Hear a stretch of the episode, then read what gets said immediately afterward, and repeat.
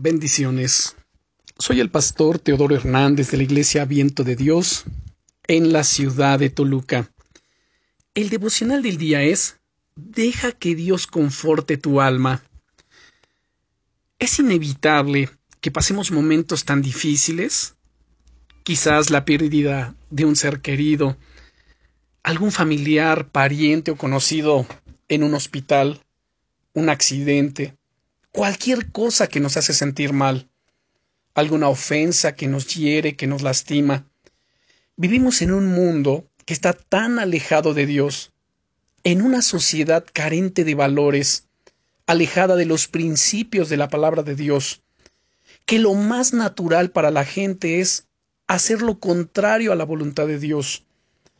Y todo ello derivado de que el ser humano no tiene no tiene la necesidad, o no siente más bien la necesidad de acercarse a Dios, que por supuesto la tiene, porque la Biblia dice que por cuanto todos pecaron, están destituidos de la gracia de Dios, de la gloria de Dios, y que la paga del pecado es muerte, pero el regalo que Dios está ofreciendo es vida eterna por medio de nuestro Señor Jesucristo. Y por ello lo que menciono, es inevitable que todas estas cosas sucedan, de hecho, el Señor Jesucristo dijo, En el mundo tendréis aflicción, pero confiad, yo he vencido al mundo. Y también algo maravilloso que dice el Señor Jesucristo es que si alguno está en su mano, no hay quien se lo arrebate. Y esto nos lleva nuevamente a nuestro Salmo 23 que estamos analizando. Dice la Biblia que tú tienes un hueco reservado en los brazos de Dios. Y esto es verdad. Es verdad que los problemas duelen en la vida, hasta el punto de que a veces no podemos contener las lágrimas.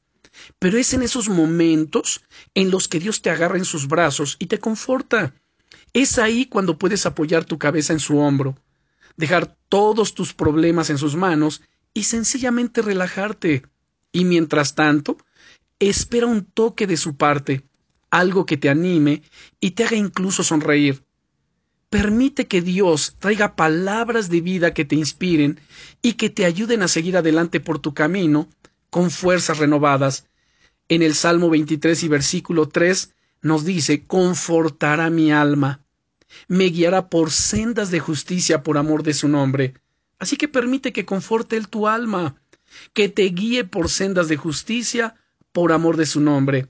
Confía en él, él nunca falla. Bendiciones.